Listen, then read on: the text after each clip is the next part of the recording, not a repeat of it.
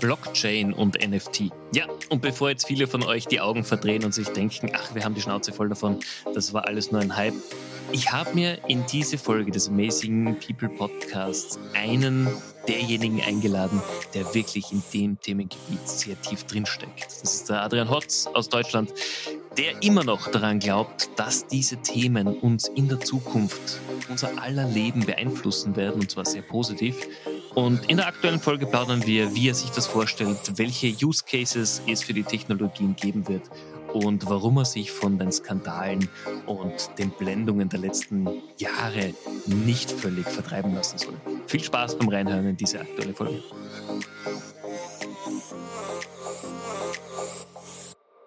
Willkommen im Amazing People Podcast. Hier triffst du auf Vorbilder, Vordenker und Macher im Gespräch mit Stefan Grad.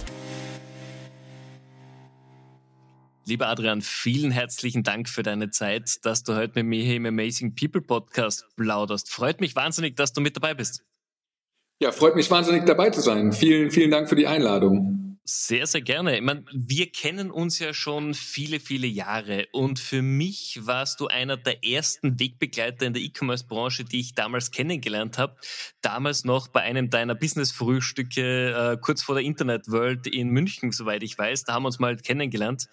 Und du hast einen sehr beeindrucksvollen Weg in den letzten Jahren in E-Commerce-Branche hinter dich gebracht. Magst du mal kurz erzählen, für die vielleicht noch nicht kennen, was du so gemacht hast und was dein aktuelles Betätigungsfeld ist? Ja, ich, ähm, genau, ist äh, fast zehn Jahre her wahrscheinlich. Ja. Ähm, ziemlich genau, ja. Vielleicht sogar noch länger. Aber genau, vor, vor elf, zwölf Jahren habe ich angefangen, ähm, ähm, mich mit dem Thema E-Commerce zu beschäftigen beim Institut, Institut für Handelsforschung, also genauer geno genommen beim E-Commerce Center Handel, beim Kai Hudetz. Und äh, da war ich dann ein Jahr oder eineinhalb Jahre als Projektmanager für das Thema Multi-Channel E-Commerce unterwegs und, und dann habe ich mich selbstständig gemacht. Und in dem Bereich ähm, war ich dann als Berater unterwegs, habe dabei äh, selber sehr viel gelernt, muss man sagen. Das war eine sehr intensive Zeit, also äh, weil man dann nachts das aufarbeiten musste, äh, was man dem Kunden sozusagen als Vorsprung hatte. das, war, das war wirklich cool. Also da war es aber auch sehr operativ, ähm, auch, auch gelernt, wie ähm, die Shops wirklich funktionieren. Und da habe ich gemerkt, dass E-Commerce eine recht kleine Netzwerkwelt damals war, wo man dann auch wenn man die Leute kannte, die anrufen konnte und fragen konnte, wie funktioniert was. Mhm. Und, und genau dieses Netzwerk habe ich dann versucht halt zu stärken. Ähm, eigentlich ähnlich wie du das auch äh, gemacht hast in Österreich, haben wir Events gemacht ähm, für unser Netzwerk. Ähm, ähm jetzt zum Beispiel vor, vor größeren Events wie ähm, die Be Inside haben wir immer am, am, am Abend vorher vor dem Expo gemacht, wo dann auch tolle Speaker kamen, die sehr inspirierend waren, die nicht nur über E-Commerce geredet haben. Also zum Beispiel Olli Kahn, Reinhold Messner, ähm, äh, die, die hatten dann schon richtig was zu erzählen. Und der Fokus lag dabei immer, dass die Entscheider im E-Commerce zusammenzubringen und äh, dass die sich austauschen können, weil ich habe in meiner Beratungszeit gemerkt, dass das extrem wichtig ist bei so neuen Themen, dass man da Sparringspartner hat. Und aus den Beratungsmandaten sind dann äh, verschiedene Firmen entstanden. Also einmal haben wir ähm, eine Personalberatung aufgebaut, die auch einen sehr großen Netzwerkcharakter hat. Äh, Digilance heißt die heute, damals hieß die CEC Connect E-Commerce, äh, wo wir halt auch ähm, äh, im Digitalfokus in, in der Branche ähm, Stellen vermitteln und, und gute Leute äh, vermitteln und empfehlen, persönlich empfehlen. Und dann gibt's ähm, den zweiten Bereich, Factor A. Also Amazon ist ja immer stärker geworden. Das war dann so 2015 ähm, ja, fing das an eigentlich, glaube ich, so die Beratungsmandate in Bezug auf Amazon.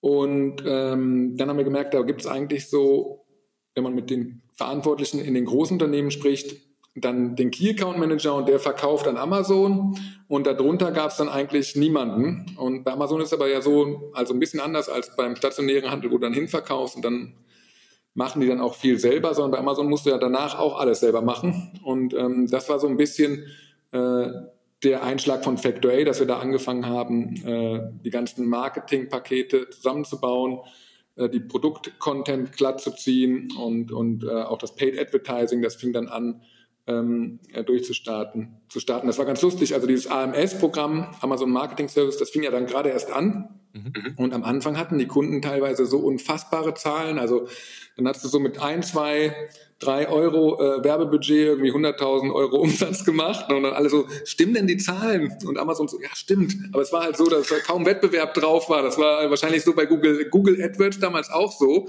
als es gerade gestartet war. Aber jetzt mittlerweile ist das ein bisschen kompetitiver. Ähm, ähm, ja, auf jeden Fall haben wir das Unternehmen 2018 verkauft an Debt. Und äh, Unternehmen ist weiter äh, läuft sehr gut. Äh, Umsatz ist deutlich gestiegen. Ähm, nochmal ist hier in Köln ja, über 100 Mitarbeitern auch, auch ähm, ja, ein sehr gutes Business. Ähm, aber für uns war es auch der Zeitpunkt, ich glaube, wir waren so 2015 bis 2018 und als Unternehmer ist ja immer das die spannende Phase sozusagen, ne, wenn es so hoch geht, schnell hoch geht. Ähm, und ja, das war eine schöne Zeit. Und parallel dazu habe ich mich halt immer, immer schon mit ähm, Kryptowährungen und, und ähm, ja, Bitcoin, Ethereum und Co. beschäftigt. Und das ist jetzt so das Thema, wo ich auch ein Hauptaugenmerk drauf gelegt habe, ähm, wo ich mich gerade sehr viel mit beschäftige. Das ist ja auch ein Thema, wir haben es davor schon ganz kurz besprochen, wo viel Meinung am Markt ist und bei den wenigsten aber wirklich fundiertes Wissen, weil es einfach ein sehr komplexes Thema ist mit den Auswirkungen. Viele sehen einfach Krypto nur als Trading-Chance. Wie ist es in deiner Wahrnehmung? Was steckt dahinter, hinter Krypto? Ähm, ja, das sind verschiedene Facetten. Also die eine Trading, äh, die ist immer so, sage ich mal, das kann man direkt verstehen. Ja klar, das ist so eine Spekulationsgeschichte. Die, die Kurse gehen hoch, die Kurse gehen runter. Aber wenn man jetzt da sich länger mit beschäftigt, und das mache ich ja, dann merkt man schon, dass da äh, eine Substanz hinter ist, die sehr spannend ist. Einmal die technologische Komponente natürlich, die jetzt ähm, sich extrem weiterentwickelt hat, wo ich auch damals vielleicht einen Tick zu spät gemerkt habe, dass Ethereum ähm, wirklich das, das Netzwerk werden kann, ähm, wo das Internet äh, der Werte drüber abgewickelt wird. Also dass, dass das nicht Bitcoin ist, sondern dass das wirklich Ethereum ist, weil das sich viel schneller entwickelt weil da viel mehr entwickelt wird und da letzten Endes sind ja auch ein Großteil oder fast alles am NFT-Volumen, was bisher gelaufen ist, zum Beispiel drüber gelaufen. Auch wenn du jetzt ähm, bei den Top-Coins dir anschaust, worauf die eigentlich laufen, dann muss man eigentlich sagen, das sind eigentlich alles Ethereum-Coins. Ne? Also äh, wenn du dir die Top 100 anguckst, außer Bitcoin. Also da habe ich ähm, das auch recht spät eigentlich verstanden, obwohl ich damals auf der Konferenz war in äh, Toronto, wo Vitalik Buterin das vorgestellt hat ähm, äh, habe ich gedacht, nee, das wird nicht, es wird weiterhin Bitcoin sein. da habe ich mich, glaube ich, getäuscht. Ich glaube, Bitcoin ist tatsächlich das Wertaufbewahrungsmittel und Ethereum ist das, äh, womit experimentiert wird und was auch so die Infrastruktur darstellt jetzt ähm, für die zukünftigen Web3-Anwendungen. Also eigentlich ähm, äh, das, das relevantere Netzwerk. Warum ist das so?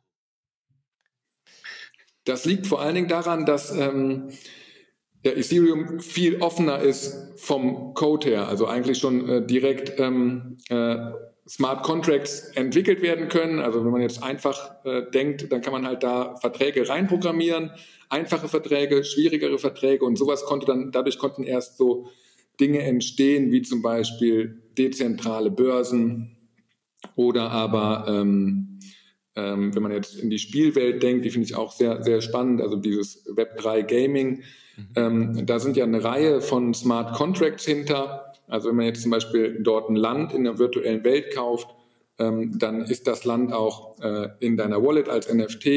Ähm, das geht direkt über und dieses Land kann dann auch wiederum zum Beispiel in ein Smart Contract gelegt werden, wo du dann ähm, äh, Fremdkapital bekommst, also wie in der wirklichen Welt, wenn du ein Haus hast und einen Kredit dafür bekommst, ähm, nur dass das alles als Smart Contract wirklich äh, dargestellt ist. Und äh, das ist eigentlich, äh, ja, es ist irgendwie flexibler äh, dahingehend. Also sehr viele Anwendungsmöglichkeiten. Bitcoin ist Die, immer schon recht starr in der Entwicklung, aber dadurch ja. auch sehr sicher. Ähm, ähm, sehr, also äh, sehr langweilig, aber sehr sicher. Kann man eigentlich so sagen, ja. ja. Jetzt, jetzt hat das ganze Thema Cryptocurrencies äh, und auch die Technologien dahinter natürlich durch die letzten Jahre, durch den Hype von NFT, durch leider auch viele Skandalgeschichten einen, einen etwas schwierigen Beigeschmack bekommen. Die, die Technologie dahinter, ich glaube, da muss man nicht drüber streiten, das wird uns in den nächsten Jahren immer mehr im Alltag begleiten, weil es sind die, die Key-Technologien für neue Lösungen, für Metaverse, für, für auch die Verschmelzung von echter Realität zu virtueller Realität. Warum glaubst du aber, ist momentan bei vielen Leuten so ein bisschen eine nicht nur NFT, sondern Kryptomüdigkeit eingetreten? Das hängt wahrscheinlich ähm, zu Recht an den an den, äh, sage ich mal, äh, Skandalen, die man da gesehen hat. Also es ja schon, sind ja schon Skandale wahnsinnigem Ausmaß. Also wenn du jetzt hier die FTX-Börse zum Beispiel ja. nennst, äh, da ist bei mir auch die Enttäuschung groß, dass irgendwie äh, es zu sowas äh, kommt. Aber dann wiederum muss man auch sagen, da muss man eigentlich genauer hinschauen, warum ist es zu so etwas gekommen? Und FTX ist halt eine zentrale Einheit. Und diese zentrale Einheit, der war es sozusagen möglich, ähm, äh, Funds äh, äh, zu sagen, dass sie die haben, obwohl sie die nicht haben. So wie das ähm, auch teilweise im normalen Banking äh, teilweise mit Betrug schon äh, stattgefunden hat. Und das wäre nicht möglich, wenn das jetzt komplett dezentral wäre. Und die Strukturen sind ja teilweise schon da und werden auch genutzt. Und es gibt auch sehr viele transparente Player im Markt, wo man dann ganz genau sieht, die haben diese Funds auch auf dieser Adresse. Die Kundenfunds sind da und die sind da gelockt und die können die auch nicht bewegen ohne Zustimmung des Kunden.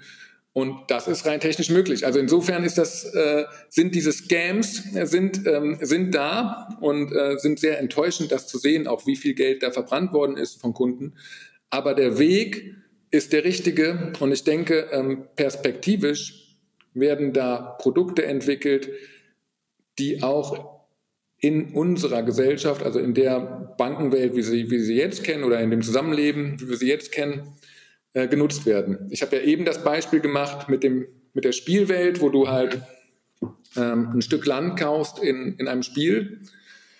Und das ist so schlank, traumhaft gelöst. Also das wird vom Verkäufer an den Käufer, äh, ohne dass die sich kennen, ohne dass die Vertrauen miteinander haben, verkauft, ohne dass ein Notar dazwischen ist ohne dass die Transaktionskosten hoch sind. Und das Eigentum geht über an den anderen. Und ohne dass ein Dritter dabei ist, äh, kann auch, wie gesagt, wirklich halt mit Fremdkapital gearbeitet werden. Also du kannst dann sozusagen, das ist nicht wie hier im äh, Immobilienmarkt, dass du irgendwie 10% Eigenkapital brauchst. Hier brauchst du dann wahrscheinlich so 70% Eigenkapital.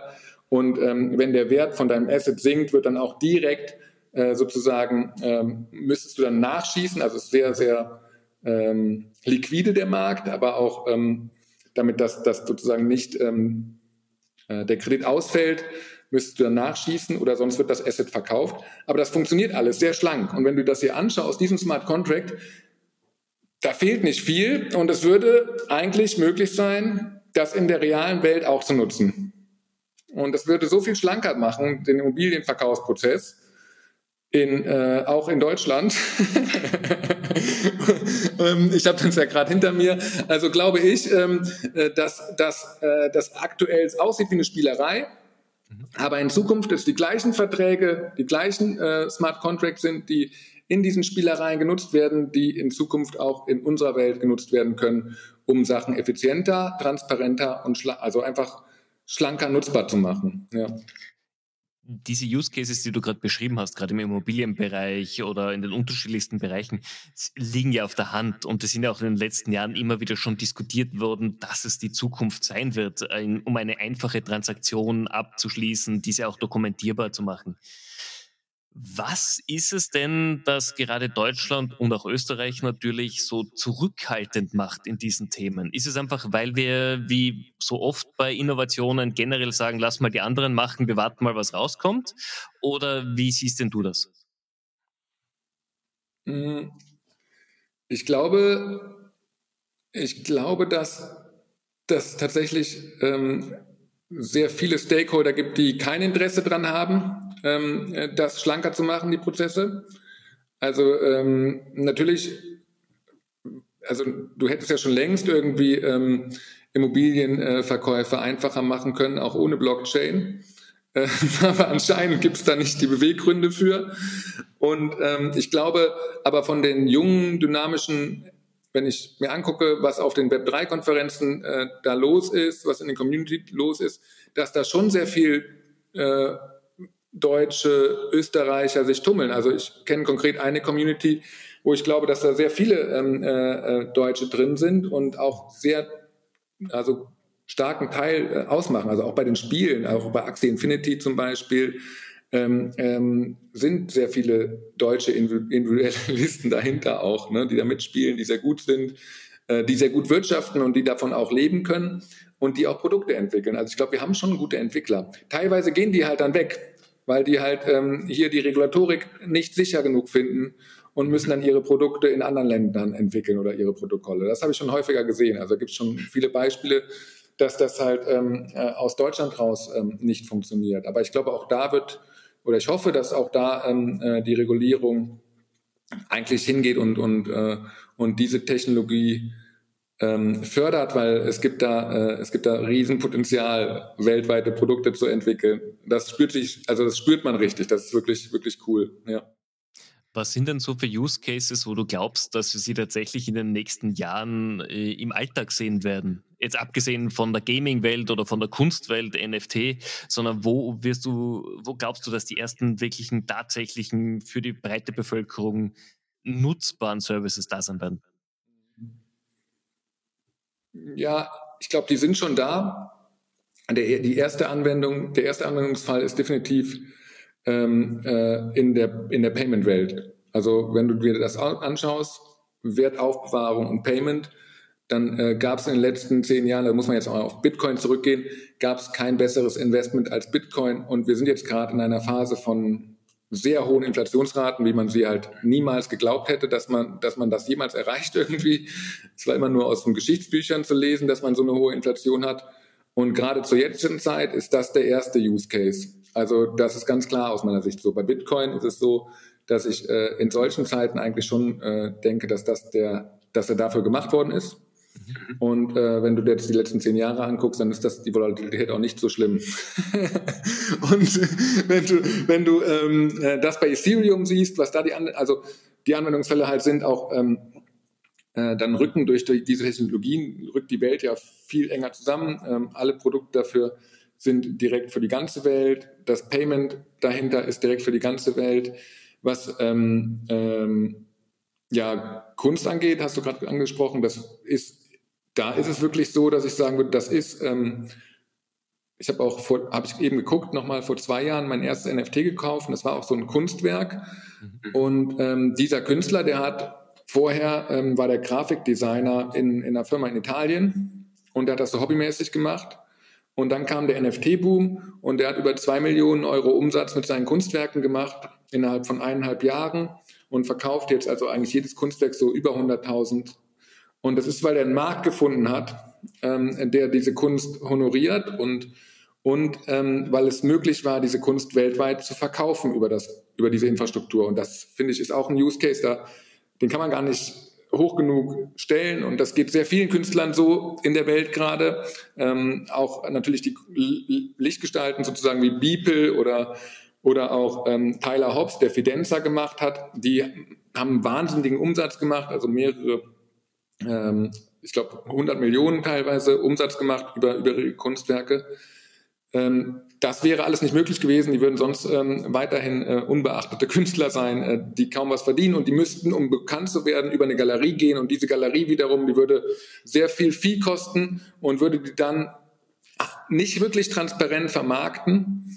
Und auch da muss man sagen, also ich bin jetzt kein Kunstexperte, aber auch da muss man sagen, ist die Transparenz ja jetzt deutlich höher. Und derjenige, der an der Kunst verdient, ist auch ähm, äh, der Künstler. Also das finde ich schon sehr spannend. Das ist so eine der ersten Branchen in der NFT-Welt gewesen. Aber ja, wenn du das so weiterdenkst, dann äh, gibt es sehr viele Parallelen und am meisten Parallelen, was passieren kann, welche Produkte in die reale Welt den Sprung schaffen, sehe ich wirklich in der Gaming-Welt, weil in der Gaming-Welt ist eigentlich alles drin. Da hast du ähm, riesen Communities, die müssen abstimmen, was passiert. Also du hast so ein bisschen auch ähm, diesen Demokratiegedanken, dass du abstimmst für, also was heißt ein bisschen, du hast ihn einfach, dass äh, die Community entscheidet, wollen wir das machen oder nicht. Und das funktioniert sehr gut, obwohl die Community-Members anonym sind, aber es geht halt nach den äh, oftmals ähm, dann nach dem Stake, den die Leute in dem Projekt haben, also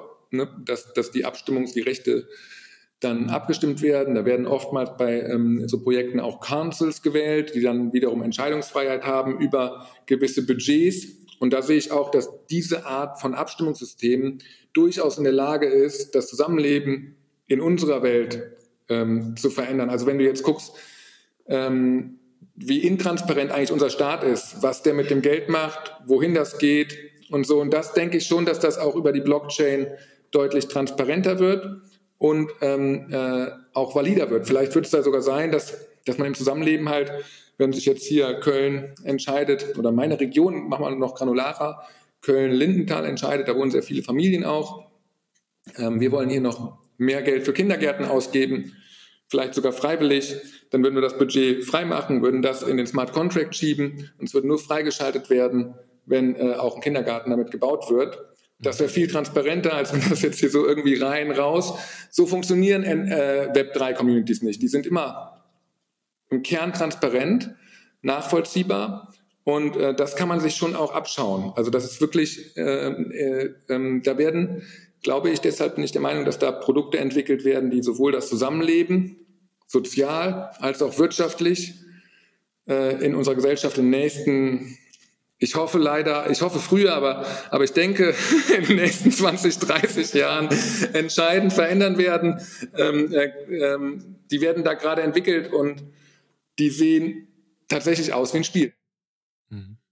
Ich glaube, gerade auch mit den neuen Technologien, Augmented Reality, Virtual Reality, Extended Reality, wird es natürlich ein essentieller Asset werden, den ich hier habe. Ich habe die Kombination aus virtuell und äh, der Realität. Und ich habe eine Generation, die damit aufwächst. Und ich glaube, das, was du auch gemeint hast, dieses transparente, dieses wirklich offene und ehrliche Umgehen damit, ähm, da braucht es eine Änderung auch in der Kultur der, der Menschen, weil wir wissen, wer momentan gegen diese Themen arbeitet, warum es auch vielleicht noch nicht in der breiteren Bevölkerung angekommen ist, weil gewisse Themen einfach nicht offiziell nachvollziehbar sein sollen. Gerade Politik zum Beispiel.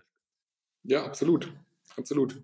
Und äh, das, was ich so spannend finde, ist halt auch, dass in diesen Communities, also ich bin zum Beispiel Mitglied bei den Cyberkongs oder auch bei den Board Apes.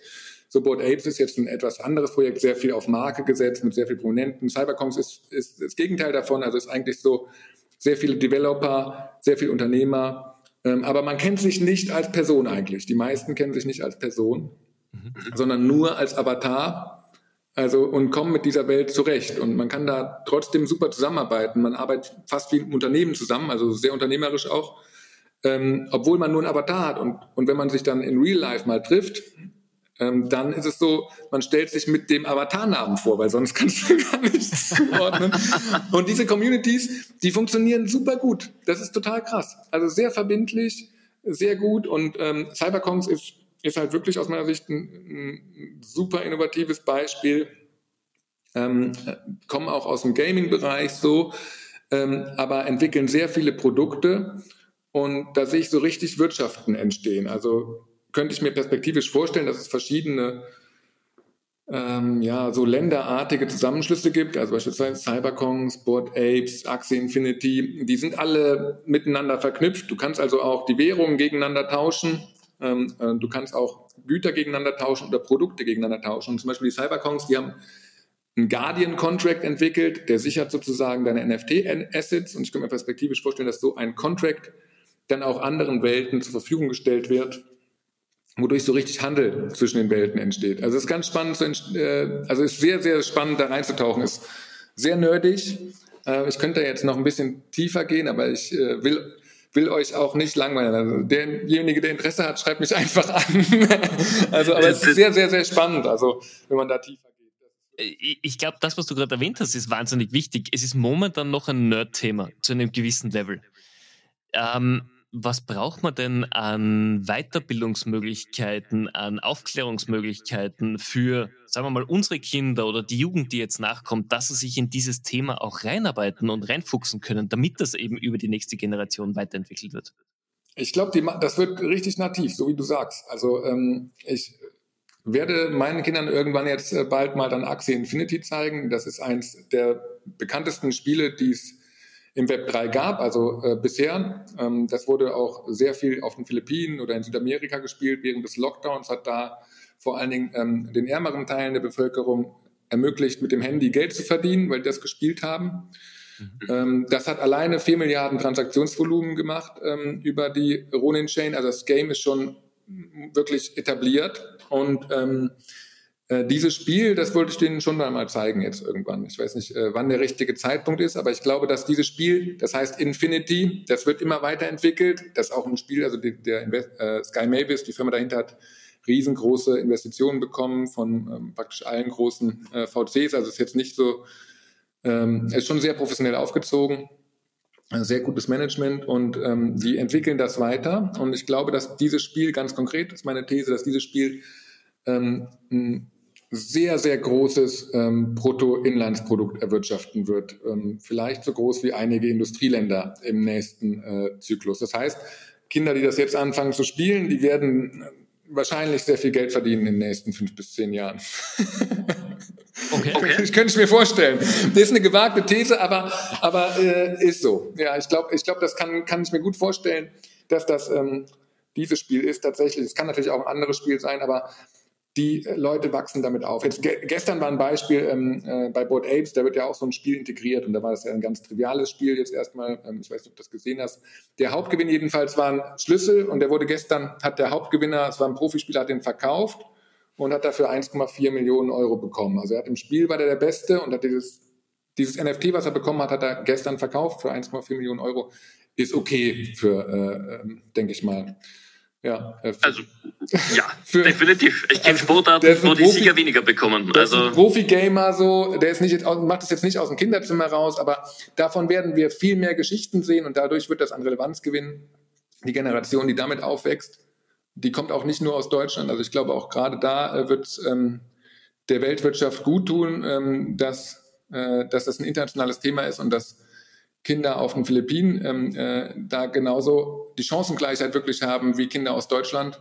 Äh, vielleicht werden wir, ähm, äh, wenn, vielleicht werden wir sogar da im Hintertreffen sein, sehr wahrscheinlich sogar. Aber ich finde, also ich glaube, da, äh, da lässt sich tatsächlich sehr viel, sehr viel ähm, Wirtschaftsleistung schaffen. Definitiv. Jetzt ich habe bei unserem Vorgespräch schon gesagt, du bist für mich so jemand, äh, der wirklich einen Riecher hat für Trends. Das, das warst du, seitdem ich dich kenne, du warst sehr früh in dem ganzen Thema Bitcoin natürlich drinnen, du, du warst bei sehr vielen Themen voran. Wie evaluierst du für dich, ob etwas wirklich ein Trend ist oder nur ein kurzes Aufflammen, eine kurze Idee, die gleich mal wieder weg ist? Da die Frage habe ich mir auch schon häufiger gestellt. Also äh, wie das geht. Also ich hatte da vielleicht Glück, weiß ich nicht, kann sein. Also Bitcoin hat mich damals einfach interessiert, sehr früh. Ähm, und ich versuche dann immer auf die ähm, kleinstmöglichen ähm, Thesen sozusagen runterzugehen. Und die versuche ich dann im direkten Gespräch mit jemandem zu evaluieren. Also wenn ich dir jetzt zum Beispiel sage, ja, guck mal, ich will was in Amerika kaufen mit Dollar, Banküberweisung, das ähm, kostet Transaktionskosten von 10 Dollar. Wenn ich ein Bitcoin das rüberschicke, kostet das Transaktionskosten von 0 äh, Bitcoin fast. Ne? Also äh, ist doch besser, oder? Und dann sagst du wahrscheinlich, ja, ist besser. Und ich versuche immer die kleinsten Thesen, die stimmen, so in Gesprächen, auch mit Kritikern dann zu evaluieren. Das war genauso bei Tesla, das war auch mal sehr kontrovers, da war ich auch sehr großer Fan, immer noch, also sehr großer Fan, muss ich sagen. Ähm, 2017 habe ich meinen gekauft, davor hatte ich ähm, vor allen Dingen Amazon-Aktien und dann habe ich 2017 einfach gesagt, alles in Tesla, weil das macht total Sinn. Und da habe ich auch mal getestet, so ja, guck mal, die Beschleunigung ist schon gut. Und dann, ja, Beschleunigung ist schon gut.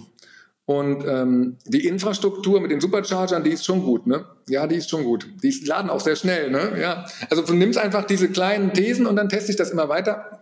Und dann merkst du, dass die Kritiker eigentlich immer nur das Ganze kritisieren. Also sie sagen dann halt ziemlich ähm, äh, ähm, unfundiert aus meiner Sicht dann teilweise, ja, dem Unternehmen Tesla geht schlecht. Das war 2017, 2018, 2019 immer das Thema. Wenn du aber dann reingeguckt hast in die Zahlen oder wenn du dir die einzelnen Thesen genommen hast, ähm, ähm, dann hat das nie gestimmt. Aktuell ist zum Beispiel die vorherrschende Meinung auch im deutschen Text so, dass Full Self-Driving, höre ich immer wieder, dass da andere Unternehmen viel weiter sind. Und das stimmt einfach nicht. Das kann man so belegen, indem man sagt, okay, pass mal auf, wie viele Autos haben denn ähm, äh, die anderen Hersteller auf der Straße, die mit sieben Kameras und allen Sensoren in die Cloud hochsenden und ihren Algorithmus trainieren? Und dann kommt man dann darauf, dass Mercedes irgendwie ein paar Handvoll Autos hier irgendwo auf einer Sonderteststrecke gefahren hat, während Tesla halt zwar nicht mit dem äh, Level 3 Autopilot, ne, sondern in Deutschland glaube ich nur Fahrassistenzsystem, aber trotzdem sendet jeder Wagen alles hoch. Und in Amerika sieht man ja auch auf den YouTube-Videos, dass die Autos eigentlich vollautonom äh, 30 Minuten im fließenden Verkehr mit Fußgängern, Fahrrädern durchfahren, ohne dass ein Lenkradeingriff erfolgt. Das ist in der EU leider nicht erlaubt, aber ähm, äh, in Amerika ist das schon sehr gut möglich. Also das wird keiner mehr einholen. Das ist meine These. Ne? Und ähm, äh, deswegen jetzt gerade habe ich dann auch wieder angefangen, die Aktie zu kaufen, weil ich halt äh, äh, gesagt habe, das ist so misunderstood äh, eigentlich in der äh, in der Welt, ähm, dass alle glauben so ja, aber Google, aber äh, Daimler und so. Ja, aber die haben alle keine Autos. Die haben keine Millionen Autos auf der Straße, die die Software nutzen und täglich Millionen von Kilometern fahren und äh, die Cloud füttern. Da wissen wir ja bei ChatGPT, das ist ja so ein ähnlicher Vorsprung. Ich glaube, das ist sehr wichtig, dass die Daten da sind und äh, aus dem Verkehr, da wird das auch sehr schnell lernen, das System. Und ich glaube, bei Tesla ist meine These halt jetzt auch so, dass das der Moment, wo das heraus, äh, also wo dann offiziell gesagt wird, pass auf, der Wagen fährt jetzt alleine von New York nach San Francisco, ähm, dann ist der Aktienkurs durch dann geht es durch die Decke, weil das einfach, ein, dann ist das ein Verkehrsunternehmen mit den Trucks auch, äh, was, was ähm, sehr viel mehr äh, Dienstleistungen an, an den Mann bringen kann und wo auch Tesla-Besitzer halt auf einmal in der Lage sind, diesen Tesla zu vermieten. Also wenn du nicht brauchst, dann fährt der 24-7 für dich und, und bringt Geld rein. Also ist es auf einmal ein ganz anderes Asset und eine ganz andere Aktie, als das heute ist. Und da sehe ich das auch wieder so ein bisschen. Aber das teste ich halt immer in den in den Gesprächen dann versuche ich das so zu testen und kann auch sein, dass ich manchmal falsch liege. Also bei Ethereum habe ich sehr spät äh, gecheckt zum Beispiel. Ähm, also sehr häufig sogar falsch liege. Ja. Ich habe auch, äh, auch beim NFT-Thema bin ich auch bei manchen Sachen überteuert eingestiegen, das muss man schon sagen. Aber ich glaube trotzdem langfristig dran. Ja. Ja. Ich glaube, das ist ja das Wichtige. Wenn man langfristig daran äh, festhält und einen Sinn darin sieht, dann ist es ja vollkommen okay. Das Problem ist, sind die hohen Kurse ja vor allem dann, wenn ich über Daytrading oder kurzfristiges äh, Gewinnoptimieren hinausgehe, dann wird es natürlich schwierig und sehr, sehr teuer auch für viele nicht gut drin zum Beispiel. Da sind, also, da, also Daytrading und sowas nicht so meins. Also ich brauche schon so Sachen, wo ich dann so langfristig dran glaube und dann die Themen ähm, dann da wirklich investiere. Das aktuell ist das, wie gesagt, Bitcoin ist aus meiner Sicht äh, völlig klar gesetzt. Dann Ethereum ist klar gesetzt. Und das sind so aus meiner Sicht so Low Risk, Low Reward. Das ist gar nicht mal so, äh, dass das wird sich jetzt nicht mehr verhundertfachen, sondern so verzehnfachen vielleicht irgendwie so, ne? Aber ist eigentlich so mehr so eine Versicherung.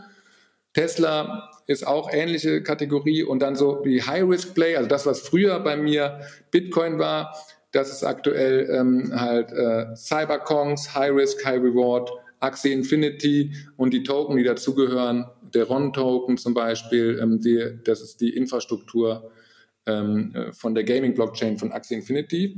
Mhm. Also wie Ethereum für Gaming ausgelegt, um diese 4 Milliarden NFTs zu bewegen, haben die eine eigene Blockchain gemacht. Und da kann ich mir vorstellen, dass das so wie bei Amazon und AWS ist, also dass dieses, diese Blockchain eine Infrastruktur wird für viele andere Spiele. Mhm. Und bei den Cyberconks das, der Token Banana. das, sind, das sind High-Risk, High-Reward-Plays. So, da würde ich sagen, okay, da, da ist wenigstens das im Einklang, aber es ist eine Hochrisikowette. Ähm, aber äh, wenn es klappt, dann ist dann auch ähm, äh, ja, eine Verhundertfachung möglich. So, das ist halt, ähm, das sind so die Dinge, die ich mir raussuche. Ich versuche natürlich, ähm, ja, wenig ähm, Low-Reward, High-Risk-Themen zu machen. aber es klingt ja klingt so einfach. So ist es natürlich nicht, ja. Ja, ich glaube, ein bisschen Glück gehört immer dazu bei solchen Geldinvestments und man kann nie alles äh, abklären und vorab ausschätzen, sonst hätten wir auch diese Skandale in der Wirtschaft aktuell nicht. Aber ich glaube, du bist ja jemand, der auch sehr strukturiert vorangeht, oder? Ich mache mir da schon meine Gedanken. Also wie gesagt, ich habe ja lange so drüber nachgedacht, warum ist das so, dass da, ähm, also warum sind die Themen immer so kontrovers? Also es war wirklich so damals bei dem Plenty Markets Vortrag, wo ich über Bitcoin gesprochen habe, da hättest du ja in der, da waren ja 1000 Leute, glaube ich, äh, hättest du fragen können, ähm, hätten wahrscheinlich 99 gesagt, sie nehmen lieber den Euro als äh, 0,1 Bitcoin oder sowas. Ja, ne? ja. Und ähm, warum müssen das immer diese kontroversen Themen sein? Aber dann ist natürlich immer äh, der Reward natürlich möglich, sehr hoch. Ne? Also bei Tesla war es ja auch so, da war es ja eigentlich, äh, da waren die meisten ja dagegen, also haben es nicht geglaubt. Ist ja auch ein Wunder, dass es geschafft hat, der Elon Musk. Das muss man ja auch sagen. Und bei Bitcoin ist vielleicht auch ein bisschen, also sehr viel Glück dabei. Ja. Ach du, das, das gehört dazu und das, das, das Glück belohnt diejenigen, die einfach ein bisschen was riskieren und aber auch nicht hals- und kopflos da sich hineinstürzen, natürlich wir haben ja am Anfang schon gesagt, das Thema E-Commerce ist auch ein bisschen, wo wir ja beide herkommen, ja, da, da ist ein bisschen die Luft draußen, ganz böse gesagt. Das ganze Thema, wie E-Commerce von, von Grund aus aufgebaut wird, da hat sich eine breite Basis ergeben. Das ganze, die ganze Branche ist enorm professionell geworden über die letzten Jahre. Was ist denn für dich jetzt abgesehen vom NFT und Krypto-Thema so eine der Trends der nächsten Jahre, an die du glaubst, dass die uns im Alltag beschäftigen werden? Ähm, Im E-Commerce ist es echt so, also bin ich voll deiner Meinung, dass es äh, eigentlich ähm, absolut klar, was da passiert. Es ist auch äh, klar, was zu tun ist.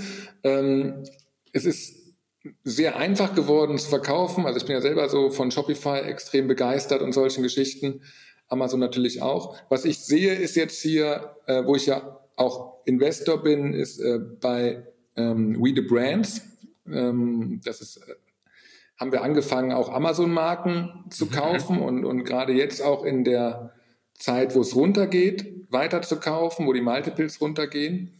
Und da haben wir einen sehr klaren Fokus auf Essential-Produkte, also das, was man immer braucht. Und da sehen wir halt jetzt auch nach dem Covid-Peak, dass das weiter bleibt, also dass es einfach nach oben weiter wandert, also das ist nicht abgefallen. Also wenn du dir anschaust, Gut, das sind halt Produkte wie Klodeckel, ne?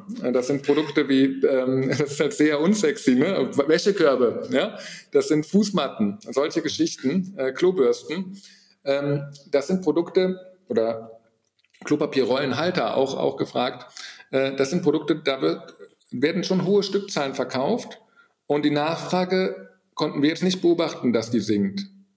Und das, das ist also, glaube ich, dass wenn der Kunde das einmal online gekauft hat, und während Covid haben alle online gekauft, dass solche Produkte auch nicht mehr woanders gekauft werden. Also ich wüsste auch gar nicht wo teilweise, ähm, äh, aber das ist wirklich, äh, das beobachten wir da und da kaufen wir halt gezielt solche Marken zusammen mhm. ähm, in, in, mit dem Fokus auf Europa, aber verkaufen auch in, äh, in die weltweit, auch über Amazon USA und ähm, also das ist ganz cool. Ähm, das macht der Jascha, der war ein ehemaliger Factor A-Mitarbeiter ähm, und hat sich da das alles angeguckt vorher. Ja. Wollte immer Unternehmer werden. Also deswegen äh, sehr cooler Typ auch, ähm, sehr weit. Das bleibt, also da kann man ja auch sagen, so die E-Commerce-Branche, da sagen ja viele, die hat halt äh, jetzt einen Dip und gibt kein Geld mehr und so. Und da sehe ich halt überhaupt nicht, ähm, äh, in dem Bereich jetzt zum Beispiel nicht. Ich glaube, es gilt auch für andere Bereiche. Aber in dem Bereich kann ich es mit Sicherheit sagen, dass da äh, kein Dip ist. Das, glaube ich, bleibt. Dann glaube ich auch, dass ähm, ähm, bei der Logistik weiterhin ähm, sich viel verändern wird, ähm, dass die, die letzte Meile halt nochmal deutlich, deutlich zulegt, wichtiger wird. Da ich, habe ich auch deshalb in ein Unternehmen investiert, hier in Köln, Smart Velo heißen die, die die Fahrräder bauen für die letzte Meile, also ein Elektrofahrradhersteller mit möglichst viel ähm, Gepäckzone. Und der Flink ist zum Beispiel ein großer Abnehmer davon. Aber ähm, äh, die, die Leute, also um die, um die, um die letzte Meile sozusagen profitabel zu gestalten, auch für die Unternehmen, muss halt das sehr smart sein. Zum einen muss dieses Fahrrad sehr viel aushalten. Teilweise sieht man hier in Köln die Leute mit echt klapprigen Fahrrädern rumfahren ähm, und die fahren ja sehr viele Kilometer im Jahr. Und das heißt, es muss sehr stabil alles verbaut sein, dass es nicht dauernd im Service ist oder dauernd kaputt ist. Ja. Und das sind irgendwie andere Anforderungen. Und das wird, denke ich auch, dass das bleibt. Also die Convenience ist schon extrem hoch, ähm, wenn man innerhalb von 30 Minuten äh, Lebensmittel geliefert bekommt. Das glaube ich schon, dass das bleibt. Da finde ich ja, dass Amazon da ein bisschen nachgelassen hat bei der letzten Meile, muss ich sagen, nach, dem Corona-Peak. Vorher konnte ich immer noch hier Same Day in Köln bestellen, das hat jetzt äh, nachgelassen, aber ich denke, das kommt auch wieder. ich bin gespannt. Also wir merken in Österreich, seitdem jetzt Amazon selbst seine Zustellung macht, ist die Qualität enorm gestiegen. Ähm, aber natürlich, wir sind weit noch nicht, wie ihr es in Deutschland habt, mit drei Stunden Zustellung im, im Kerngebiet. Das gibt es halt bei uns noch überhaupt nicht. Braucht aber auch niemand. Jetzt auch nicht mehr, ja. Ja, ja, ja. doch, ich glaube schon, wenn man sich einmal daran gewöhnt hat, ist das schon, ist das schon ganz praktisch. Ja, ja. Also und vor allen Dingen, wenn es dann ähm, über Fahrräder kommt, ist ja wirklich extrem schnell. Ja, ja. Das stimmt. Jetzt äh, mit all den Themen, die wir gerade besprochen haben, du, du bist mit Kids im Haushalt, du hast viel zu tun, du hast etliche Beteiligungen. Wie sieht denn dein Arbeitsalltag aus? Ich weiß, dass du auch sehr enorm äh, Fitness verliebt bist und auch viel Fitness machst. Wie kriegst du das alles unter in deinen Alltag? Eigentlich habe ich äh, immer einen möglichst freien Terminkalender. Das ist wirklich so. Also äh, heute war unser Gespräch das einzige im Terminkalender, wo ich ähm, was drin hatte. Mhm. Und das ist jetzt leider nicht häufig so, aber so versuche ich es doch zu schaffen, dass ich dann möglichst frei bin. Also wenn ich jetzt auf dem Weg in die Kita, ähm, heute Morgen wollte der äh, Oscar einen Umweg fahren, äh, dann konnte ich das halt machen, weil ich dann nicht direkt irgendeinen Call hatte. Und äh, das versuche ich schon immer zu machen. Ich finde auch, gerade wenn man sich in die Themen so reindenken möchte, die richtig verstehen will, lesen will, da braucht man dann schon die Zeit für. Andererseits, wenn du operativ PS auf die Straße bekommen willst, dann musst du halt leider auch äh, mehr Termine haben. Also es ist immer so ein Auf und Ab, aber ich versuche eigentlich die Termin, Termine möglichst frei, also möglichst wenig Termine zu haben. Okay. Und das, das funktioniert auch im Alltag? Oft, ja. Was ist, so, was ist so dein Geheimnis, dass du so effizient arbeiten kannst? Ja, ich versuche halt oft auch Nein zu sagen dann. Ne? Also das mache ich dann schon häufiger. Ja. Ist dann nicht so angenehm, aber geht halt, halt nicht anders. Ne? Also das. Ja. ja. Okay. Was ist so auf deiner persönlichen Bucketlist noch bis Ende des Jahres vielleicht? Wenn wir am 31.12. nochmal plaudern, was wäre für dich ganz persönlich, egal ob privat oder beruflich, etwas, was du gerne abgehakt haben möchtest? Ich würde gerne ein Unternehmen gründen in dem Bereich ähm, Gaming, NFT. Da würde ich gerne ein Unternehmen gründen. So. Mal gucken, ob das klappt. Ja. Okay. okay. Ja, aber wenn, dann sollte es doch in den nächsten ähm, Monaten schaffbar sein. Ja. Also wir sind da schon ähm, dran, aber es gehört ja immer viel dazu, dass sowas auch passt. Ne? Absolut. Ich meine, gerade, ich meine, du bist an einigen Unternehmen beteiligt, du weißt, wie es als Unternehmer ist, aber es braucht halt immer auch die, die passenden Teams dazu, die passenden Setups. Das dauert. Auf jeden Fall, ja. Okay. okay. Das wäre doch schön. Ja. Äh, das ist mal eine schöne, eine schöne Vorgabe. Vor allem, ich meine, die Branche ist äh, sehr spannend. Sie liegt dir natürlich sehr nah am Herzen. Du bist Insider. Also warum nicht? Ja. ja, es ist echt spannend. Wir sind aber schon am Ende der Folge angekommen. Jetzt natürlich meine Frage noch an dich. Ähm, wenn jetzt jemand zuhört, der sich mit dem Thema NFT, Krypto vielleicht bis dato zu wenig auseinandergesetzt hat, vielleicht noch zu sehr auf diese katastrophale Medienberichterstattung gehört hat, wie schlimm das alles ist und wie betrügerisch das ist. Was sind denn Quellen, wo man sich wirklich gut und qualitativ hochwertig über diese Themen informieren kann? Ähm, ich empfehle ja eigentlich direkt einzutauchen. Also ich habe auch ein paar Quellen, ein paar Artikel, die ich dann äh, gerne rumschicke. Aber äh, eigentlich empfehle ich, ähm, direkt einzutauchen. Also dann kauft man sich mal zum Beispiel ein Cyberkong NFT und damit kommt man dann in den Discord-Chat rein, in die äh, Gruppen, äh, wo sie auch drin sind, die das entwickeln. Und dort unterhält man sich dann mit den Leuten, liest vielleicht ein paar Artikel dazu, auch auf dem Blog von Cyberkongs zum Beispiel oder bei Axie Infinity. Ähm, es gibt einen Blog, den würde ich sehr empfehlen, der heißt decentralized.co. Das sind sehr tiefe Analysen ähm, zum Thema NFT, Krypto und viel Gaming dabei. Der ist wirklich gut, ähm, wirklich sehr tiefgehend.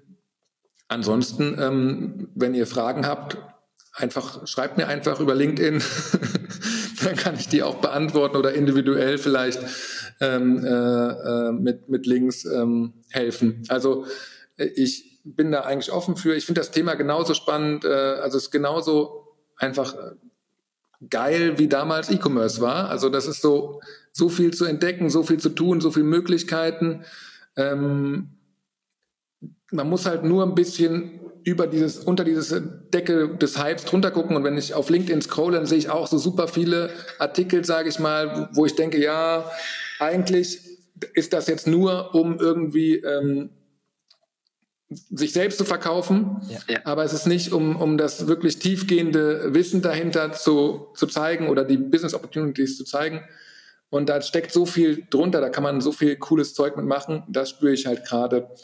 Ähm, und das bin ich auch bereit zu teilen. Also deswegen habe ich mich auch gefreut über die Podcast-Anfrage, weil ich ähm, versuche auch wieder ein bisschen mehr aus meinen Kämmerchen rauszukommen. also, äh, ja. Aber da, da, kannst du mir sicher zustimmen, aber alle, die irgendwie vor eineinhalb Jahren NFT-Experten waren, sind jetzt gerade Chat-GPT-Experten. Also das hat sich ja fließend herübergetan.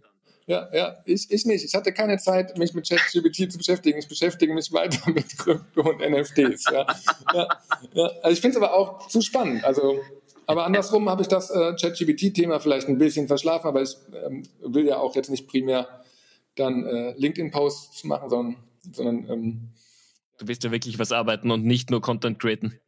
Aber ich finde es cool. Also ich finde es äh, spannend, was da passiert, auf jeden Fall. Das soll das gar nicht diskreditieren. diskreditieren ne? Adam, vielen, vielen herzlichen Dank für deine Zeit. War mega spannend. Ich bin sicher, dass einige Zuhörer auf dich zukommen. Wir werden aber auch noch einige der Links, die du genannt hast, natürlich in den Shownotes äh, hier einbauen, damit man es nachlesen kann, damit man sich informieren kann. Und ich sage nochmal vielen, vielen herzlichen Dank für deine Zeit. War wirklich eine sehr spannende Podcast-Folge. Danke dir. Und ich freue mich auch, dich bald nochmal persönlich zu treffen, auf jeden Fall. Auf jeden Fall. Das bekommen wir hin. Adam, vielen herzlichen Dank. Vielen Dank, Stefan.